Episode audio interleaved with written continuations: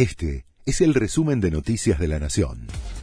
La Nación presenta los títulos de la tarde del lunes 18 de abril de 2022. El gobierno anunció un bono de 12 mil pesos para jubilados y dos de 9 mil para trabajadores informales. Alberto Fernández y Martín Guzmán comunicaron esta nueva versión del IFE que alcanzará también a monotributistas de las categorías A y B y empleados de casas particulares. Se pagará en dos cuotas en mayo y junio, mientras que el bono de 12 mil pesos para jubilados de hasta dos mínimas se abonará en una sola cuota. La Corte anuló lo actuado por el juez de Paraná y lo acusó ante el Consejo de la Magistratura. El máximo tribunal cuestionó con dureza a Daniel Alonso por haber emitido una precautelar que impidió al Congreso nombrar representantes de la oposición al organismo. También la Corte informó su resolución al Consejo a fin de que evalúe la conducta del magistrado.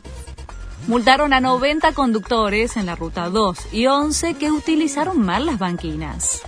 Los controles se hicieron entre el miércoles y el domingo y las sanciones van de 6.000 a 12.000 pesos. El número de infracciones relativamente bajo se debe a que la difusión de los controles desalentó a varios conductores de realizar la mala maniobra. Récord de público en los teatros en Mar del Plata. Más de 26.000 personas asistieron a las funciones teatrales de Semana Santa, marcando un hito histórico. El récord anterior estaba vigente desde 1988 y cierra un periodo complicado para la actividad marcado por el COVID-19.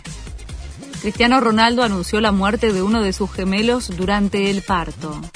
Tenemos que anunciar el fallecimiento de nuestro hijo, escribió en un comunicado firmado en conjunto con su pareja Georgina Rodríguez.